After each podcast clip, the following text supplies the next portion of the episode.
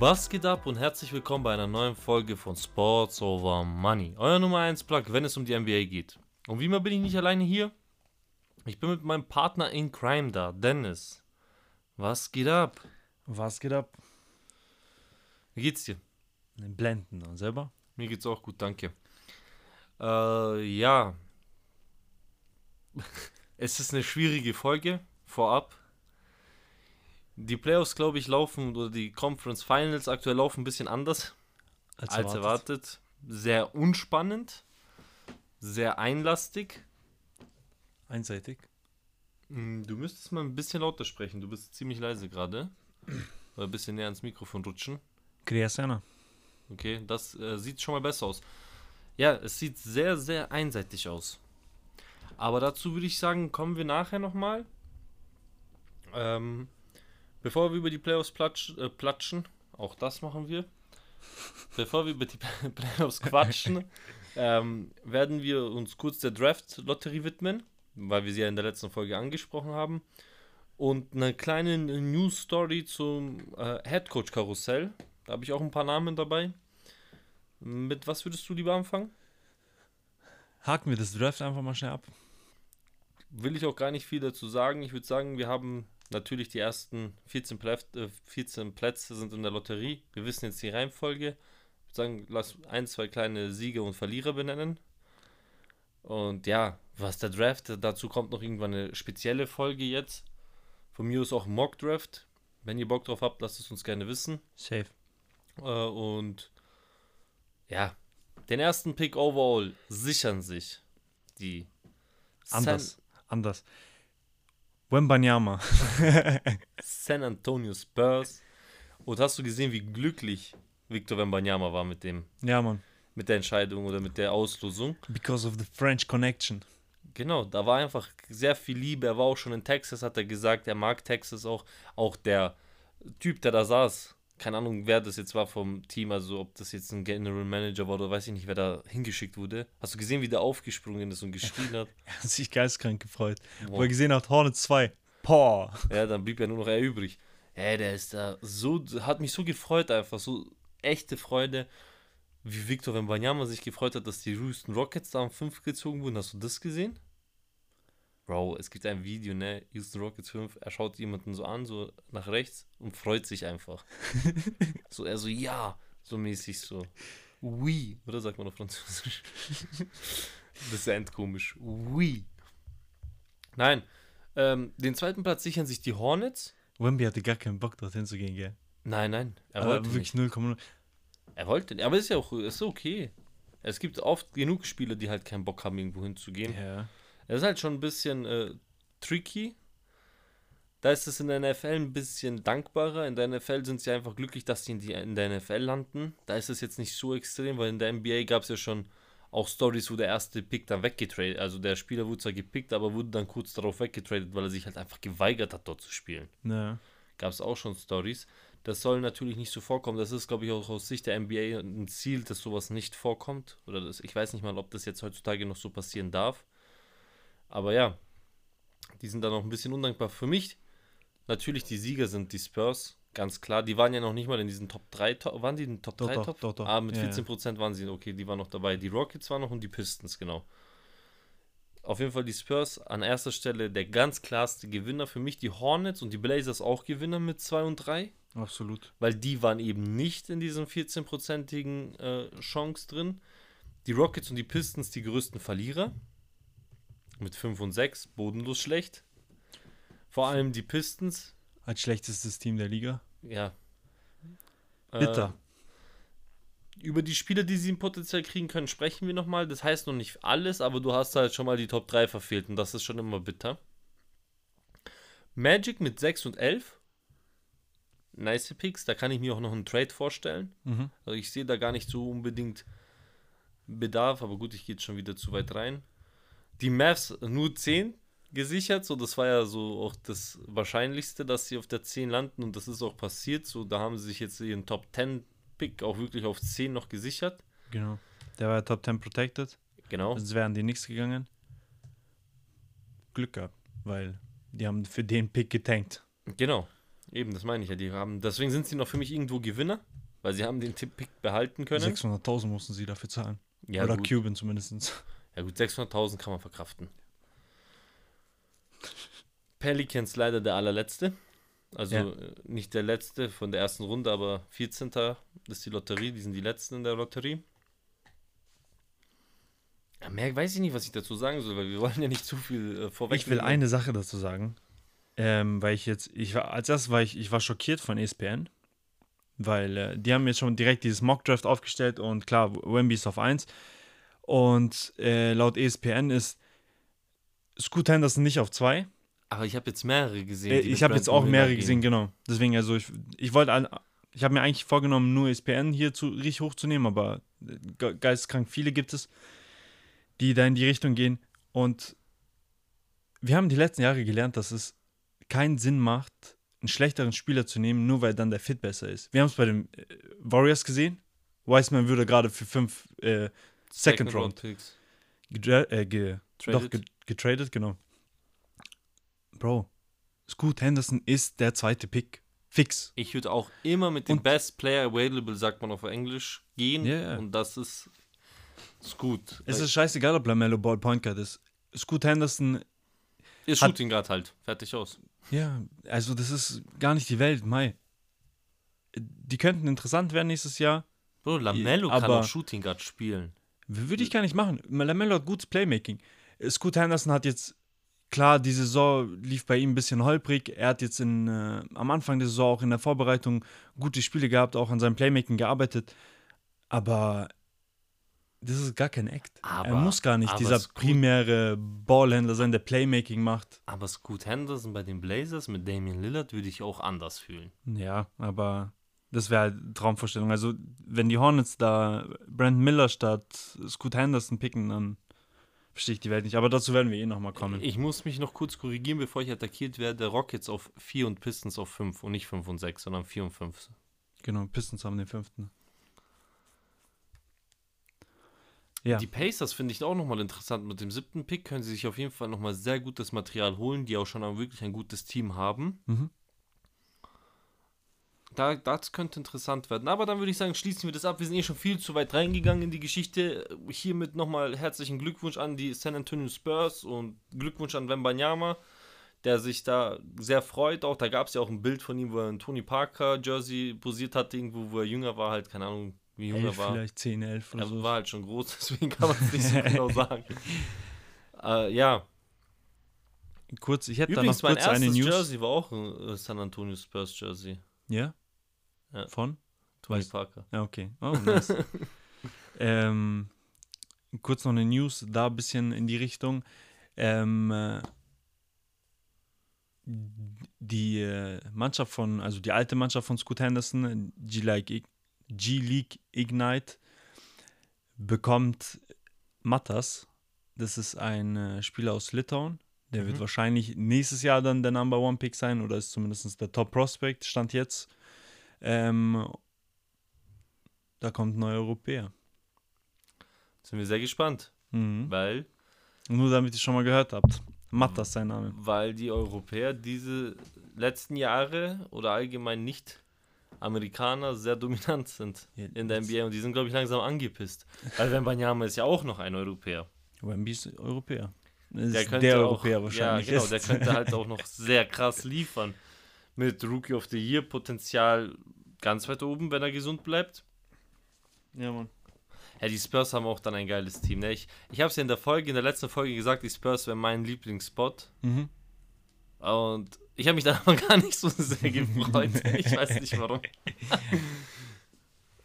Ich glaube, ich hätte es erwartet. Aber ich freue mich für die Hornets, dass sie den zweiten Pick haben. Die können da auf jeden Fall sich mal endlich, nachdem sie die ganzen Probleme mit Miles Bridges hatten, Der jetzt wahrscheinlich im Sommer wieder äh, geholt wird. weiß ich nicht, ob den irgendjemand signed, muss ich ehrlich sagen. Das ist schwierig. Da macht man sich ein schlechtes Bild einfach in der Liga.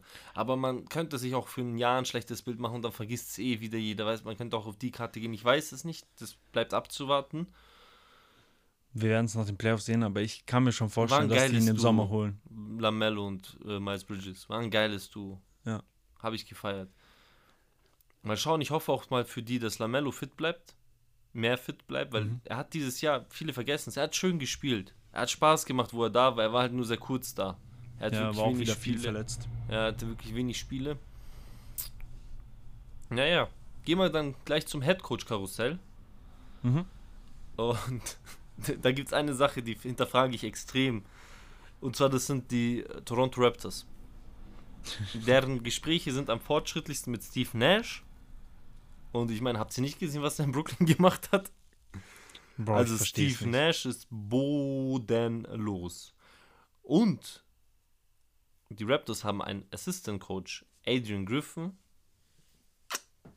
Schmankerl Coach. Ich verstehe nicht, warum man ihn nicht als Head Coach nominiert. Vielleicht will er auch nicht. Das kann natürlich sein. Denn an diesem besagten Head Coach sind die Milwaukee Bucks dran. Der ist bei denen in der Top 3. Dazu kommt noch Nick Nurse, der auch Coach der Toronto Raptors war. Mhm.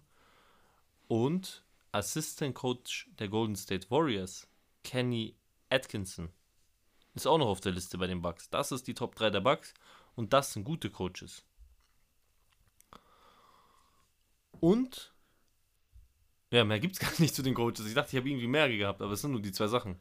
Ja, aber Gut. Steve Nash ist bodenlos. Ich sag's dir, ich ganz Also offen, bei allem Respekt, wie gut er als Spieler war. Würde ich würde ihm als Trainer nicht noch irgendwo einen neuen Job geben. Nee, würde ich nicht. Vielleicht mal als ein Assistant Coach oder sowas nochmal eine Chance geben oder so, aber als Head Coach auf gar keinen Fall. Einfach gar nicht mehr, Mann. Ciao. Ähm, gut, dann ist das abgesprochen. Die Boston Celtics werden auch noch einen neuen Coach haben, aber, äh, brauchen, aber dazu kommen wir dann mal anders. Wenn es dann soweit ist. Eine traurige Nachricht. Obwohl, bevor wir mit der traurigen Nachricht weitermachen, machen wir mit einer anderen Nachricht weiter. Die Mavs sind an Aiton dran. Und er zählt als Favorite Landing Spot. Also die Mavs zählen als sein Favorite Landing Spot aktuell. Mhm. Die Mavs haben sich mit Kyrie zumindest mündlich geeinigt.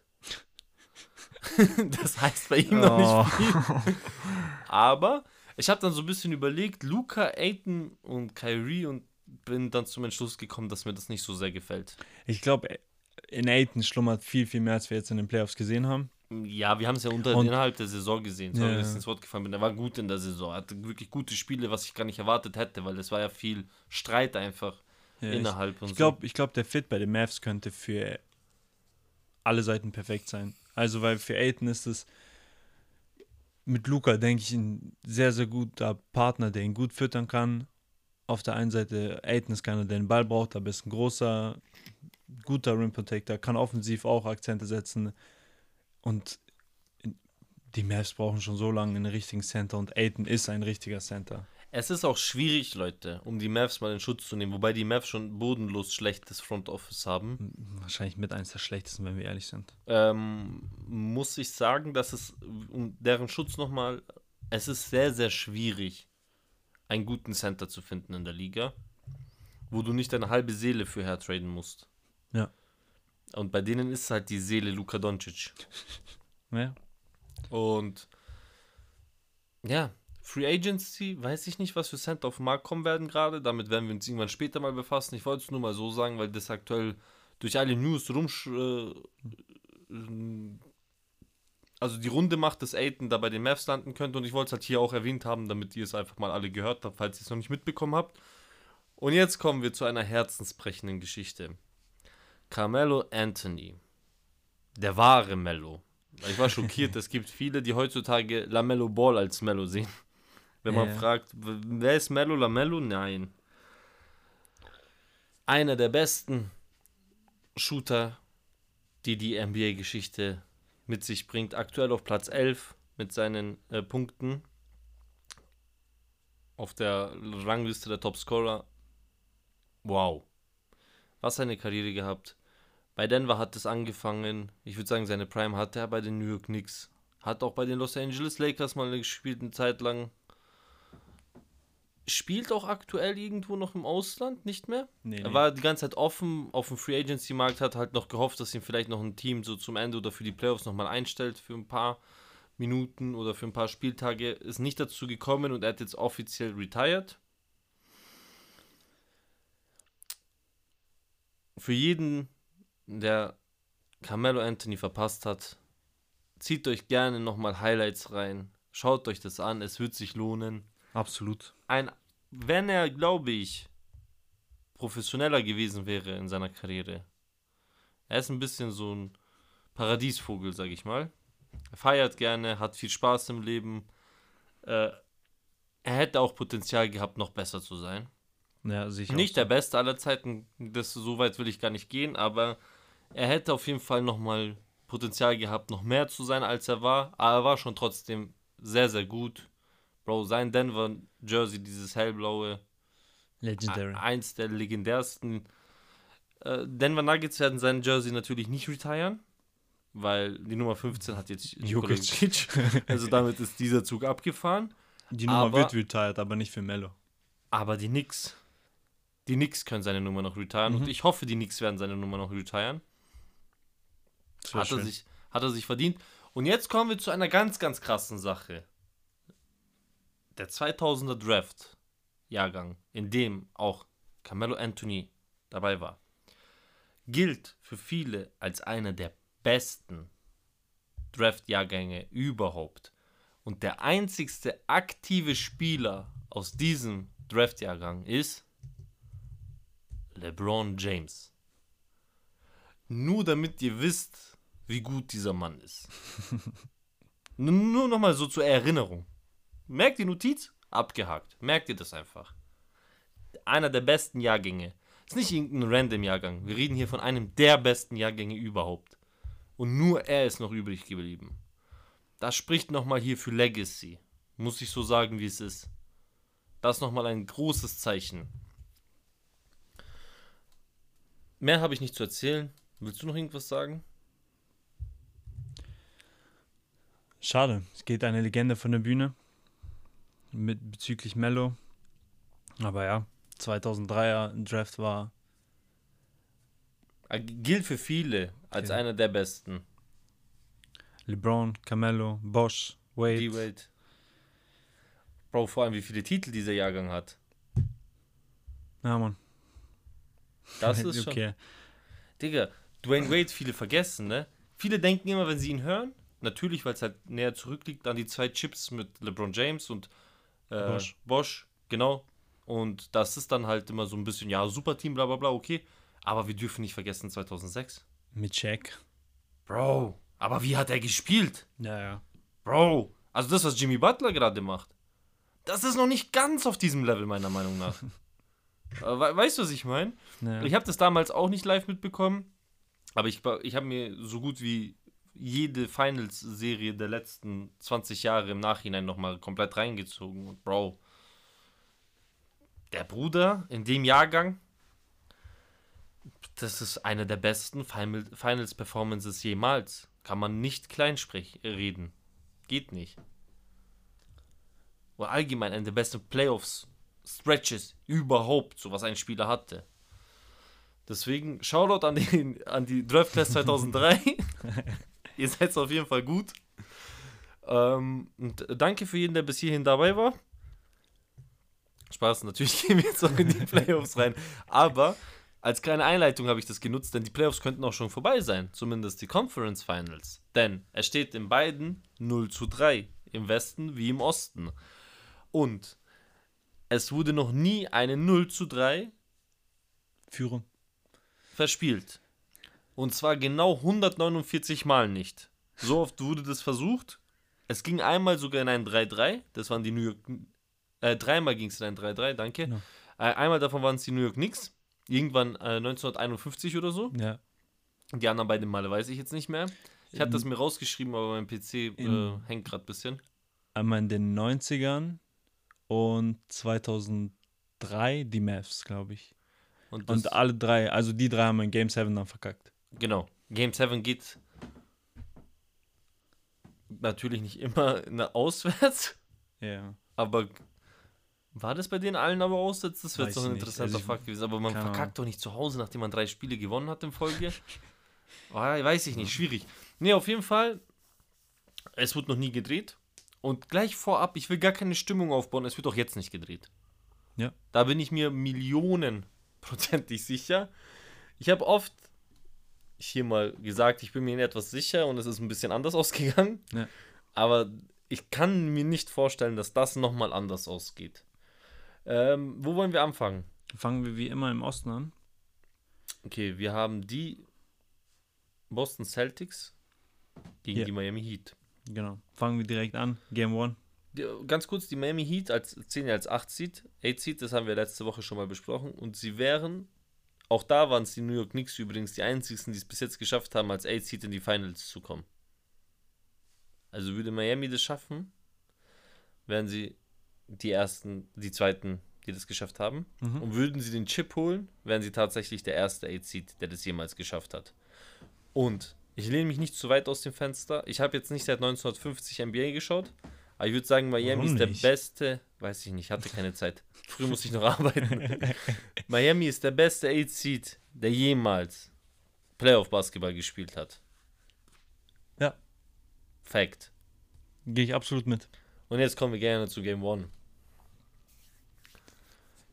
Die Serie startet in Boston.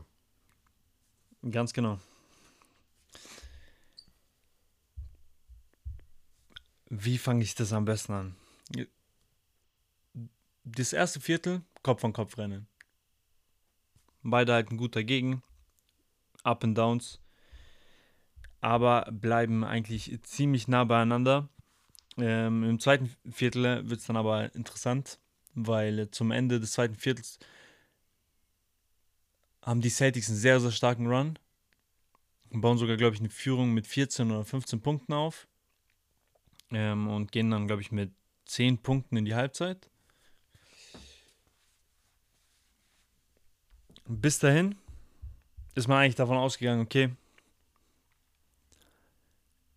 Celtics holen sich ihr erstes Game. Zumindest hat es so den Anschein gemacht. Aber nach der Halbzeit hat einer ein Problem damit. Ja. Und dieser gewisse jemand, Himmy. Oder auch Prime Kobe genannt aktuell. Oder auch Michael Nein, nein, Jordan genannt Michael aktuell. Jordan genannt. Aber auch Prime Kobe genannt aktuell. Also jeder wird schon mit ihm, äh, jeder der ganz Großen wird mit ihm in einem Atemzug erwähnt. Jimmy Butler macht da weiter, wo er aufgehört hat. Und Bro, er halt Real Rap, er holt sich dieses Spiel. Er holt sich direkt Game One. Bam. Easy. Jimmy Butler. Easy Money. 123 zu 116. Und ich habe viele, viele Fragezeichen in dem Spiel gehabt. Ganz am Anfang, Bro, er hat bis jetzt noch keine Minuten gehabt, außer die Celtics haben halt einfach ihre Secondary aufs Feld äh, geschickt. Ich weiß nicht, ob ich richtig gesehen habe. Grant Williams hat im ersten Spiel keine Minute gesehen. Verstehe ich nicht. Gegen Miami Heat, die wir schon öfters besprochen haben, einfach für mich aktuell sogar das physisch stärkste Team sind in diesen Playoffs. Und die schicken Pritchardson, oder wie man seinen Namen ausspricht, diesen kleinen Zwerg da aufs Feld, der Dreier wirft. Anstatt Grant Williams? Bro, du brauchst Defense. Bro, Gra- Grant Williams wurde auf den Kopf getreten von Embiid. Typ hat weitergespielt. Also, er ist ein zäher Knochen. Man kann ihn mögen oder nicht mögen, aber wenn du Physis brauchst, wenn du Defense brauchst, dann schickst du Grant Williams aufs Feld. Und du brauchst gegen so ein Team von Miami. Deswegen, dieses Team, äh, diese, die Boston Celtics sind nicht schuld, dass sie verlieren. Es ist der Head Coach. Er hat keine Ahnung. Daran merkt man erst, wie wenig Ahnung er hat, weil er hat die ganze Zeit über. Wir haben es gesehen, die Regular Season.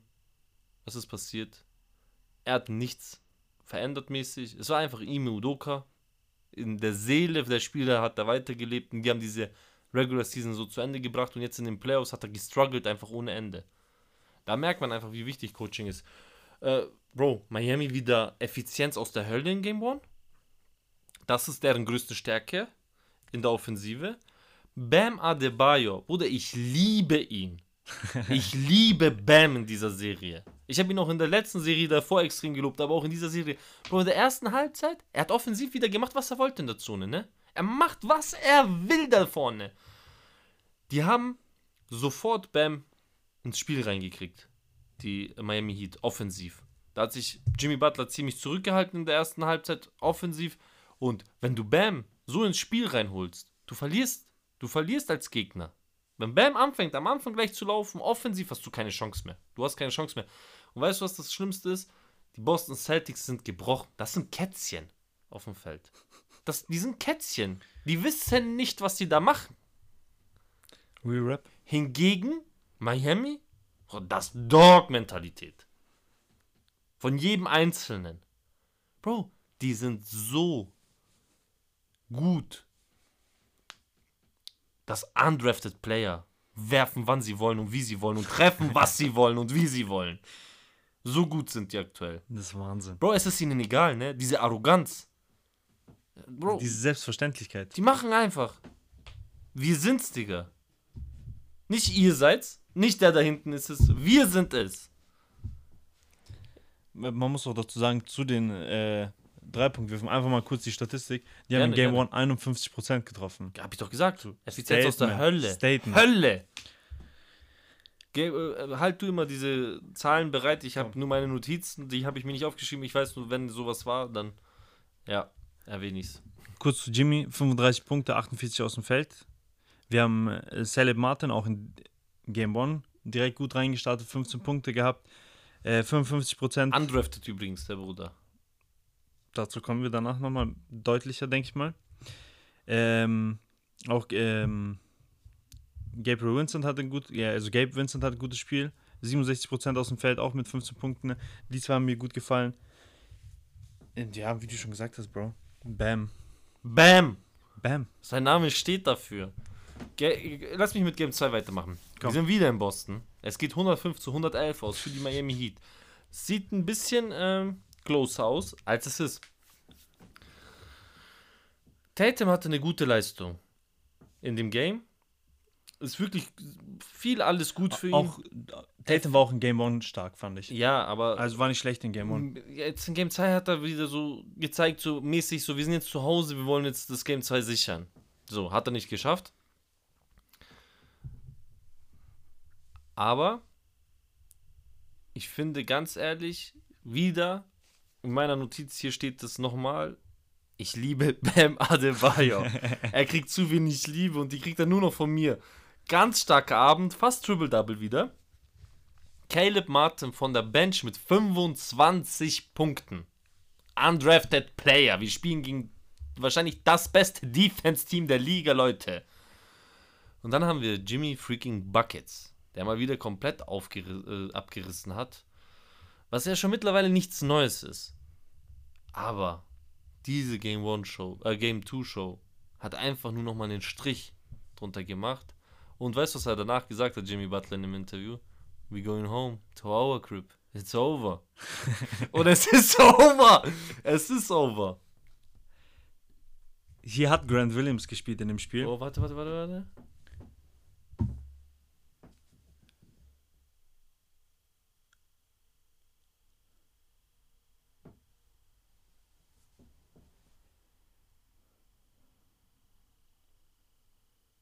Schluss.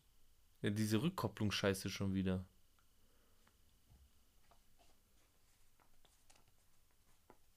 Da gibt es wahrscheinlich irgendeinen Wackelkontakt oder so, oder? Okay, die Folge geht jetzt einfach wieder weiter. Sorry, Leute, da kam gerade eine Benachrichtigung. Hatte kurz gestoppt. Ist jetzt ein kleines, äh, ja, ich glaube, das sind zwei Sekunden, die jetzt ein bisschen stumm waren, aber egal. Machen wir einfach weiter. Easy, Das schneiden wir danach grad raus, ein- oder? Hä? Schneiden wir einfach danach raus. Ich, vielleicht lasse ich es auch sogar.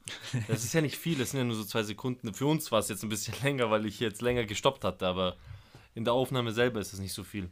Okay, easy. Was äh, ich gerade noch sagen wollte, Grant Williams wollte Trash Talk mit Jimmy Butler. Ja, und das ging komplett nach hinten los. Bro, Du darfst das nicht machen. warum? Wieso? Warum machst du Jimmy Butler heiß, Bro? Hey, die hatten einen 22 zu 9 Run, nachdem Grant Williams geleadet hat. Du weißt, was das Schönste war? In der Pressekonferenz nach dem Spiel haben sie gefragt, ja, äh, Jimmy, was Grant the answer? Weißt du, was seine Antwort war? Hell no. Natürlich nicht. er war nicht die Antwort drauf, wie du Jimmy Butler verteidigst. Weil sie haben ihn auf Jimmy Butler gehetzt. Aber es hat nichts gebracht. Nichts. Zero. Ja, das ist, dieser Typ ist unaufhaltsam. Da brauchst du drei Grant Williams, um Jimmy Butler zu stoppen. Möchtest du noch was zu Game 2 sagen? Nee, also du hast eigentlich schon alles gesagt, aber ich fand einfach dieser Fact, dass Grant Williams da hingeht und sich denkt, ja, Mann, jetzt ist mal Trash Er hat, Talk. ne, er hat einen schönen Dreier getroffen, in dem richtigen Moment. Ja, also, nein, nein, der Moment war dafür da, um ein bisschen aufzu. Du bist auch zu Hause, du willst ihn auch ein bisschen, du willst ja in den Köpfen von den Spielern auch sein, weißt schon. Er wollte ein bisschen in seinen Kopf einziehen, Bro, aber nicht mit Jimmy Butler dieses, diese Playoffs. Jimmy Butler die letzten fünf Jahre schon, ich liebe ihn in den Playoffs. Immer. Also die Okay. letzten fünf Jahre. Aber so wie dieses Jahr, das ist nochmal ein Riesensprung. Und er hat eine Rechnung offen. Er hat letztes Jahr die Finals verpasst, weil er einen Dreier nicht getroffen hat aus der Ecke. Gegen diese Boston Celtics. Und er hat einfach eine Rechnung offen. Ja, Mann.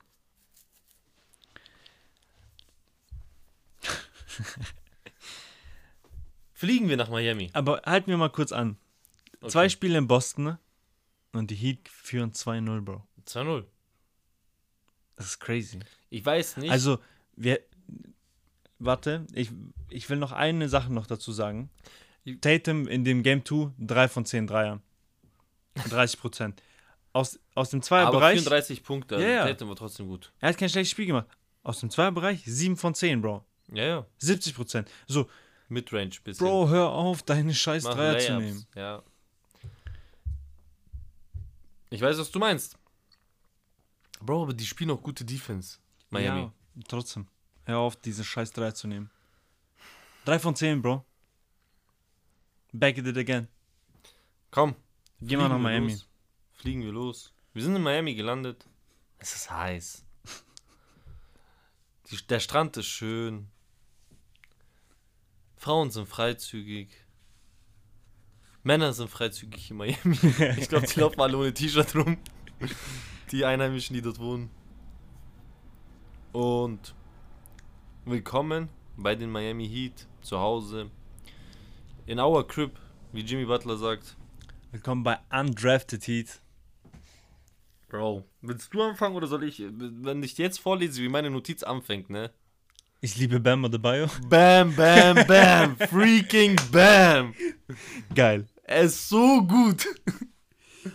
Bro, es kriegt halt zu viel. Jimmy Butler ist natürlich der Star vom Team und alles so und dann. Und, äh, aber, Bro, er hat so viel Liebe verdient, Bam, ne? Leute, nehmt euch die Zeit. Ich, das wird 100% auf YouTube und sonst überall. Es wird überall sein. Gebt einfach nur ein. Bam Adebayo gegen Jalen Brown. Bro, ein Spin-Move. Er schickt ihn auf den Arsch, ne? Der Typ hat den Boden, ja, geheiratet in dem Moment. Bro. Das war, Wow. das war mit das größte Highlight der gesamten Playoffs, würde ich fast behaupten. Vom Ding her, Highlight-Material, so was man sich so reinzieht. Und auch davor, Bam Adebayo kriegt einen Pass von Duncan Robinson, ein Alley, catcht Alley-oop. ihn und BOM! Der er hämmert ihn rein. Ne? Da, dieses Wort Bam reicht noch nicht für diesen Bam, der da passiert ist. Ich dachte, der Ball wird im Boden versenkt. Sehr, sehr schönes Spiel. Der Miami Heat. Und auch von Bam. Speziell. Ähm, Bro, fünf Minuten vor Schluss der ersten Halbzeit. Kommt eine Meldung unten im Bildschirm. Die Celtics haben 35 Punkte und die Miami Heat-Spieler, die undrafted sind, haben 33 Punkte. Also die gesamten Celtics haben 35 Punkte und nur undrafted Player der Miami Heat haben 33 Punkte. Miami hatte schon über 20 Punkte Führung im zweiten Viertel. Ne? Das war schon ein lange entschiedenes Spiel. Am Ende hatten die undrafted Player von Miami insgesamt 59 Punkte zusammen. Dazu kommen Gabe Vincent, Max Drews, Caleb Martin und Duncan Robinson. 33 Punkte war die höchste Führung. Und die Celtics sind meiner Meinung nach komplett gebrochen. Du verlierst zwei Heimspiele, du gehst nach Miami, kassierst ein Blowout des Grauens, liegst mit 33 Punkten zurück. Deine zwei Stars, Superstars, geben dir weniger Punkte als ein einzigster undrafted Player der Miami Heat. Die Serie ist vorbei. Bro. Jalen Brown, 12 Punkte im ersten Viertel.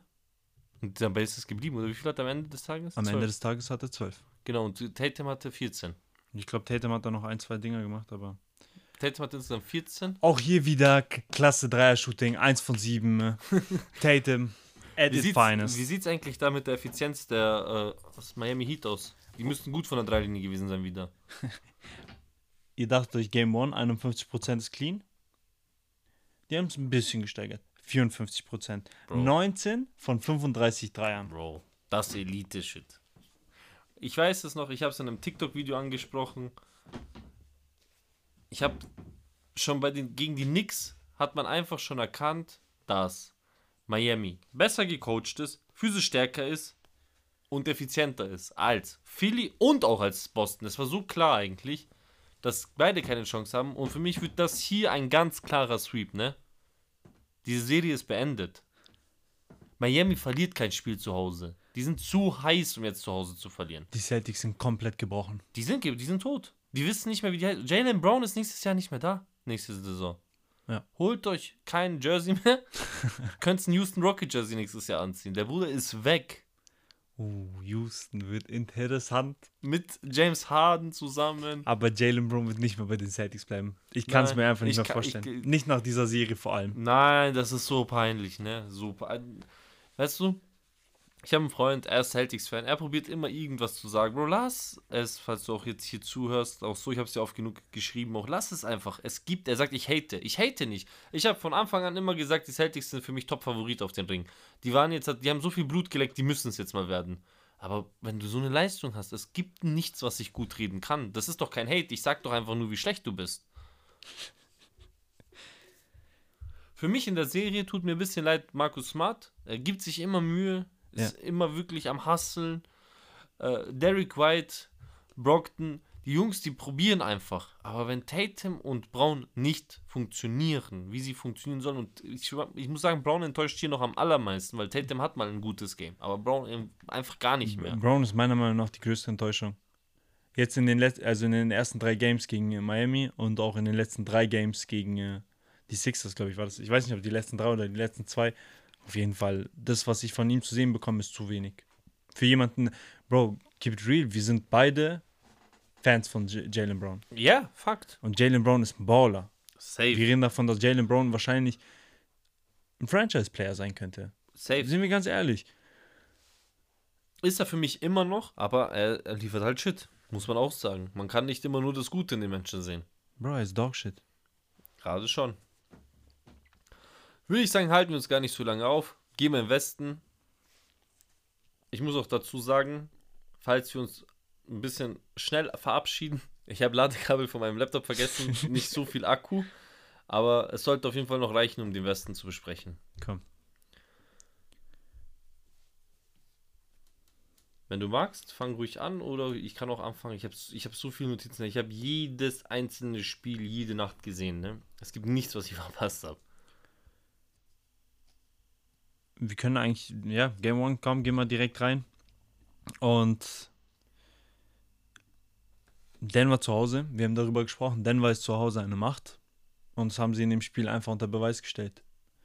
Wir hatten auf der Gegenseite einen wahnsinnig starken AD. AD hat geliefert, aber es hat nicht gereicht. AD ist am Ende des Spiels äh, mit 40 Punkten rausgegangen, 10 Rebounds, mit 61% aus dem Feld. Aber Bro, auf der anderen Seite haben wir Nikola Jokic. Aber mal wieder mit einem entspannten Triple-Double. 34 Punkte, 21 Rebounds und 14 Assists mit 71% aus dem Feld. Wenn ihr euch denkt, das ist schon krass, dann hat einfach sein Co-Star auf entspannt auch 31 Punkte. Und es hat sich so angefühlt, als ob die zwei im Alleingang die Lakers in Game One geclosed haben. Ich glaube, nach den ersten ein, zwei Minuten ne, sind die Nuggets in Führung gegangen und that's it. So ist es bis zum Ende durchgegangen. Zum Ende hin hatten äh, die Lakers nochmal eine starke Phase. Ich glaube, Austin Reeves, der da zwei Dreier trifft, sie nochmal nahe bringt. Boah, das habe ich Aber- auch sogar aufgeschrieben, meine Notiz. Er nervt mich immer mit diesen, am Ende dieses äh, Attackieren nochmal. Irgendwie noch probieren am Leben zu erhalten und dann immer mit Klatschdreier, ne? Er ist Klatsch, Ja, Mann. muss man sagen. Austin Reeves sowieso ein sehr, sehr großer Gewinner der Playoffs, aber ja, es reicht nicht. Am Ende des Tages sieht es knapper aus, als es eigentlich war. Der Endscore war 132 zu 126, also nur ein Unterschied von sechs Punkten, aber Boah, ich habe zu dem Spiel viel aufgeschrieben, ne? okay, dann hau mal raus. Nee, ich habe überhaupt nichts aufgeschrieben zu dem Spiel, sorry. Das war das zweite Spiel. Ähm, das, erste, das erste Spiel, äh, Monster Triple Double von Jokic, ne? Hattest du En- angesprochen? Entspannt, entspannt. 71% aus dem Feld, ne? Darf man Entspannt. nicht lumpen. Effizienz. 3 von 3 von der Dreierlinie. Entspannt. AD hatte auch ein starkes Game, aber das ist das Wichtigste. Du hast es selber angesprochen. 32 zu 126 sieht äh, enger aus, als es war. Es war auch mal zwischenzeitlich 21 Punkte Führung. Das war das Maximum. Und die Lakers konnten sich wirklich gut im vierten Viertel zurückkämpfen. Auch mit den Dreiern und alles, die du angesprochen hast. Aber es hat halt einfach ganz wenig gebracht. Und da ist jetzt der Brecher. Wie konntest du die Lakers brechen? Und das war so wichtig, dass die Nuggets das im Game One gleich geschafft haben. Wenn AD so ein Spiel abliefert, haben die bis jetzt jedes Spiel gewonnen. Ja. Brichst du sie in einem guten Spiel von AD, weißt du ganz genau, die sind für immer gebrochen. Die sind für immer gebrochen. Das war das Allerwichtigste, was ihnen passieren konnte, dass sie AD in dem Game, also die haben jetzt nicht AD gebrochen, aber sie haben die Lakers gebrochen, indem sie trotz Sahnetag von AD, der für sie eigentlich immer Bank war, ja, verlieren mussten. AD ist Mainman. Und äh, selbst wenn er so ein krasses Spiel hat, der Bruder hat 40 Punkte gehabt. Ja, Er hat geliefert. ja, ja. Aber es reicht nicht. Die Nuggets sind zu stark. Viel zu stark. Dazu kommen wir aber gleich in den nächsten zwei, drei Spielen, weil ich habe noch einiges zu den Nuggets zu sagen. Darf ich mit Game 2 weitermachen? Viel Spaß. 108 zu 103 für die Denver Nuggets. Wir sind in Denver. Halbe Miete ist erledigt. Hol deine zwei Heimspiele. Das ist ganz wichtig. Gewinn deine beiden Heimspiele. Das ist der erste Haken auf der Liste. Jamal Murray. 23 Punkte im vierten Viertel. 23. Crazy. Allgemein. Kurz mal nebenbei. Sorry, dass ich Ja, eigentlich. ja, klar. 23 Punkte im vierten Viertel. Wie viel waren's Keiner insgesamt? von den Lakers hat mehr Punkte im ganzen Spiel. Wie viel, wie viel, so. So. Ja so Moment. Wie viel äh, hat der insgesamt? 37? Ich weiß, ich habe es gerade nicht offen. Der 37 Punkte hat er am Ende des Tages. Okay. Allgemein, die Nuggets haben im vierten Viertel nochmal richtig aufgedreht. 7 von 13 Dreiern getroffen. Im vierten Viertel. Und sie haben wirklich sehr gut verteidigt. Äh, hier muss ich sagen, viele haben sich über LeBron James lustig gemacht. Nach dem Game.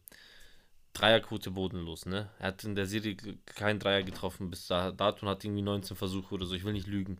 Er hat Layups verhauen, seine Drives sahen ziemlich müde aus. Hey, aber Leute, bisschen mehr Respekt. Chillt down, Typ ist 38, spielt in den Conference Finals, hat viele Playoff-Games aktuell hinter sich und so ein Stretch in den Playoffs ist einfach mehr als ein Regular-Season-Stretch. Hatte in dem Game aber trotzdem vier wichtige Steals, 22 Punkte, was die meisten Punkte eines Lakers-Spielers sind mit äh, Austin Reeves, der auch auf 22 gekommen ist, und hatte zwei Blocks.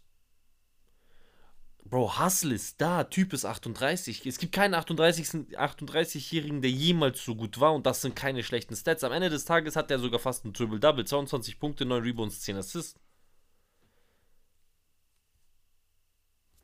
ich muss sagen, bisschen mehr Respekt, weil was mich am noch meisten nervt, und das hat auch der Head Coach der Denver Nuggets in einer Pressekonferenz nach dem Game gesagt, dass wenn die Lakers ein Spiel verlieren, nur jeder darüber redet, was die Lakers ändern müssen, wer bei den Lakers der Schuldige ist, dass die Lakers verloren haben, äh, was sie erwarten, was die Lakers im nächsten Spiel machen, anstatt einfach zu sagen, dass diese Denver Nuggets unguardable sind. Das komplette Team, Leute, ist unguardable. Die sind nicht zu verteidigen. Du weißt nicht, wie du die verteidigen sollst. Darwin Ham hat keine Ahnung, wie er das anstellen soll. Und bei aller Liebe, er kann nicht mal was dafür, weil die sind so gut, dass du nicht weißt, was du machen sollst. Und dazu komme ich dann nach dem dritten Spiel, also nachdem wir Game 3 besprochen haben, habe ich mir notiert, wenn ich so eine Behauptung raushaue, dann begründe ich die auch. Wer in Game 2 noch ein sehr, sehr starkes Game hatte auf Seiten der Lakers war Hachimura. Der hat sehr, sehr starkes Spiel gehabt. Mit Hachimura 21 allgemein. Ja, viel, Von der Bench, ich glaube, er ist der beste gelesen, aber sehr, sehr viele schreiben, dass er jetzt endlich starten soll. Ich glaube aber jetzt, so. genau, in der Rolle, in der er ist, wo er von der Bank kommt, macht er einen guten Job. Ich würde es genauso weiter behalten. Ich würde Dylan, äh, D'Angelo Russell, ich wollte Dylan Brooks sagen, mein Gott. D'Angelo Russell würde ich auf die Bank schicken für Dennis Schröder, aber sofort. Typ ist aktuell Dogshit in dieser Serie. Leider. Ich würde ihm gar keine Minuten mehr geben nach Game 3. Es ist eh schon zu spät. Ich hätte ihm nach Game 2 schon keine Minuten mehr gegeben. Schick ja aber das, Dennis das Schröder Problem ist halt, Dennis Schröder gibt ja offensiv nicht genug. D'Angelo Russell hat drei Punkte gehabt. In dem Game hat er 10, aber trotzdem. Nein, drei hatte er dann im Game 3, okay. Ja. Aber. Ich verstehe, was du meinst, die aber- bringen nichts. Er ist halt offensiv der stärkere Spieler und du brauchst ja die Punkte. Aber Jamal Murray macht keine 37 Punkte, wenn er 40 Minuten lang von Dennis Schröder verteidigt wird. Ja, es ist nicht auch so, dass Schröder auch kaum spielt. Schröder ist auch in Game 2 jetzt mit 30 Minuten rausgegangen. Ja, ja, Schröder spielt auch trotz viel. allem, aber- Ja, aber diese 10 Minuten, gib ihm die noch mehr. das ist so. Bro, vor allem, Game 3 war ein Do-Die-Game, meiner Meinung nach. Absolut. Gehe ich mit. Wir haben es ja davor angesprochen.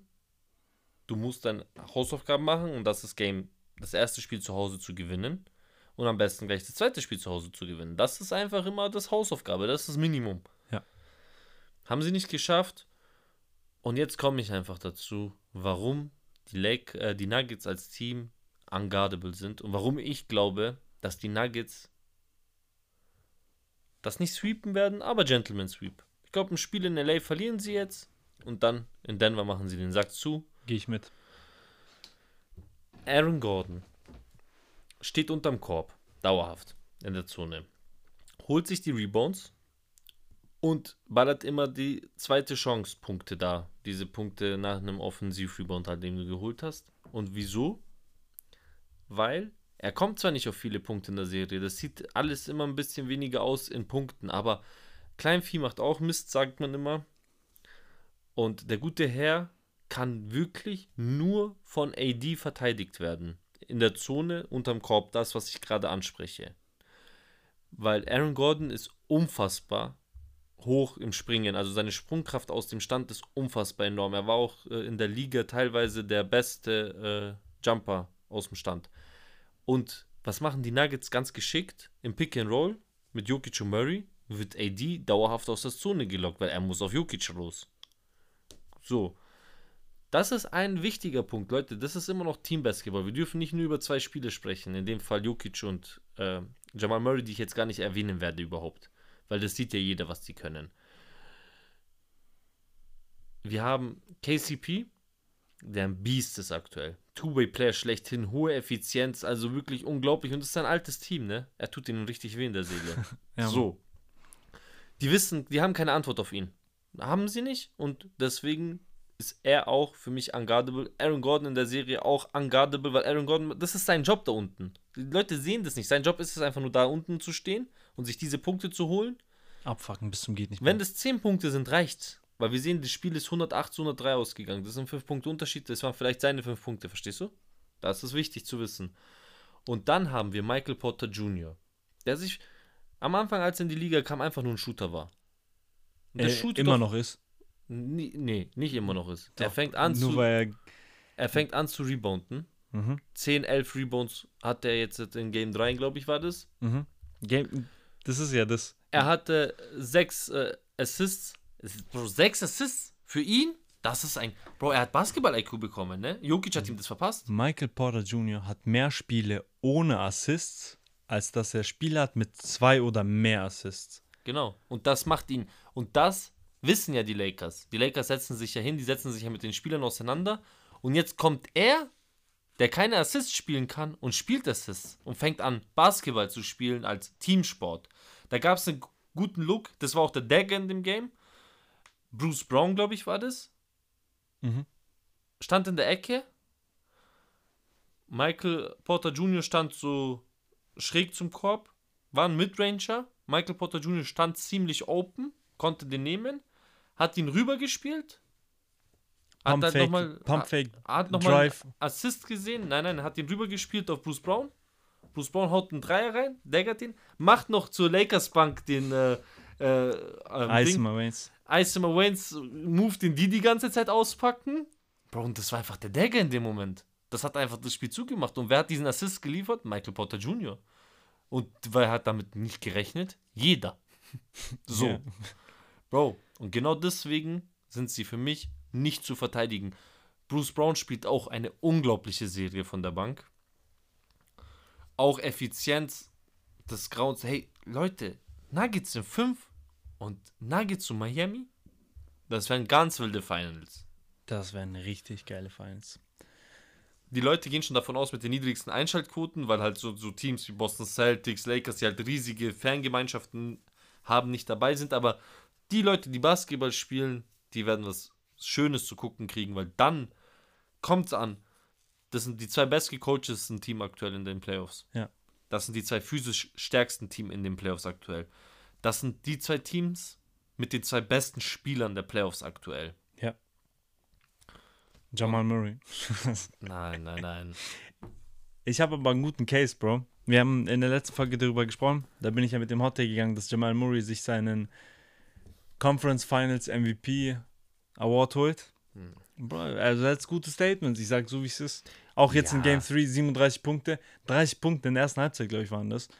Ah ja, das können wir noch erwähnen, aber danach, ähm, das war auch, Jokic sah in dem Spiel das erste Mal nicht gut aus, von den Punkten her. Mhm. Aber was ich gar nicht sagen würde, er war wieder trotzdem der wichtigste Spieler im Team, weil äh, Jamal Murray mit 30 Punkten in der ersten Halbzeit war komplett crazy. Ne? Er hat in Game 2 aufgehört mit 23 Punkten im vierten Viertel, geht ins Game 3 rein, macht in einer Halbzeit 30 Punkte, also wirklich komplett verrückt, aber hat das Spiel dann auch nicht mit vielen Punkten beendet. Also die zweite Halbzeit war dann sehr Nee, gering. Ich, er hat dann, glaube ich, erst zum Ende des äh, vierten Viertels wieder gescored. Also Und da sieben Punkte Punkte dann gemacht. Also sieben insgesamt, Ja, ja. also wieder 37, okay.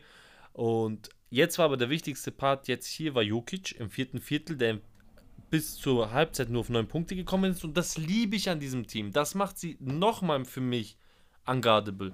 Weil Jokic kommt nicht gut ins Game, verwirft die ersten drei, vier Würfe. Bei seiner Effizienz ist es schon sehr Da viel. aber Props an die Lakers, die bringen ihn in diese Situation, dass er nur diese Midrange-Jumper nehmen kann und er hat einen schlechten Tag erwischt. Genau. Passiert nicht oft bei Jokic, aber Aber er ist nicht dieser eine Star, der jetzt sagt, nee, ich muss und ich will und gib mir den Ball und auf Krampf probiert. Nein, er sieht seine Teammates laufen heiß und was macht er? Er spielt es einfach. Er lässt es so laufen. Er hat sogar einmal in dem zweiten Viertel zu seinem Coach gesagt, hol mich raus, mach das, lass die Jungs laufen, die funktionieren gerade, weißt? Dann im zweiten Viertel haben allgemein haben sie es ihm sehr schwer gemacht, die Lakers. Im dritten Viertel haben sie ihn gut attackiert. Er hatte dann schon vier Fouls im dritten Viertel, hat, war halt einfach in Foul Trouble gekommen und hat fast das komplette dritte Viertel dann auf der Bank verbracht, um ihn einfach zu schützen. Mhm. Aber dann im vierten Viertel, kannst du mir sagen, auf wie viele Punkte er gekommen ist am Ende des Tages? Ich glaube auf 23, 24 hat er. auf 24, Genau. 9 hat er davor. Das heißt, 15 Punkte hat er insgesamt in der zweiten Halbzeit gemacht und ich glaube locker 13 davon nur im vierten Viertel. Ja. Und das ist halt, das ist halt Klatsch. So musst du halt sein als Superstar. Ja, ist halt so geil. Du, du weißt nicht, von wem kommt jetzt was. Die Genau. Nuggets, diese Vari. Ja, diese äh, Vari- ja, ich weiß es jetzt auch nicht. Diese Flexibilität, die sie Bro. in der Offense besitzen. du kannst einfach nicht wissen, äh, was auf dich zukommt. Ist Jamal Murray im vierten Viertel, der die 23 Punkte bringt, oder bringt er die direkt in der ersten Halbzeit 30? Ist es Jokic, der sich jeden einzelnen Rebound holt? Ist Jokic, der einfach jeden füttert? Und dann KCP, der mal einen guten Tag erwischt, Brown, der mal einen guten Tag erwischt, Porter, der einen guten Tag erwischt. Das mit Gordon, was du angesprochen hast. Christian Brown auch. Muss man auch loben. Auch er von der Bank. Also mir gefällt auch Jeff Green auch. Bro, Jeff Green von der Bank. Beast. Kann man nicht anderes sagen. Es ist einfach so, Leute. Es ist so Beast. Lakers sind, äh, Nuggets sind 5 Ja. und Miami in 4. Meine Prediction jetzt. Miami spielt übrigens, falls du das heute Abend noch hörst, spielen die jetzt gleich dann. Nee, äh, Nee, Quatsch, Lakers, Lakers spielen, Nuggets spielen heute Nacht. Aber Genau. gut, das muss man nicht unbedingt sehen, weil das, glaube ich, werden die Lakers sich holen. Ja, ich liebe die Leute, die. Ich, bin, ich muss ehrlich sagen, ich bin so glücklich, was Jokic leistet. Ich muss es immer wieder sagen, für die ganzen Leute, die immer ihn in Frage gestellt haben. wie, wieso ist so jemand MVP? Der wurde letztes Jahr in den Playoffs gesweept. ja, und, Playoffs dies und Playoffs. Nee, nicht gesweept, Gentleman Sweep. Gegen die Golden State Warriors. Er hat einen Sieg geholt. Oder? Nee. 4-1, oder? Schau bitte nach. Lass es ein 4-1 gewesen sein. Ich meine, es waren 4-0. Aber Kann ich, auch ich sein. schaue gerne nach. Kann auch, oh, oh, es war auf jeden Fall ein 4 für die Golden State Warriors. Du wirst jetzt nicht, ob 0 oder 1.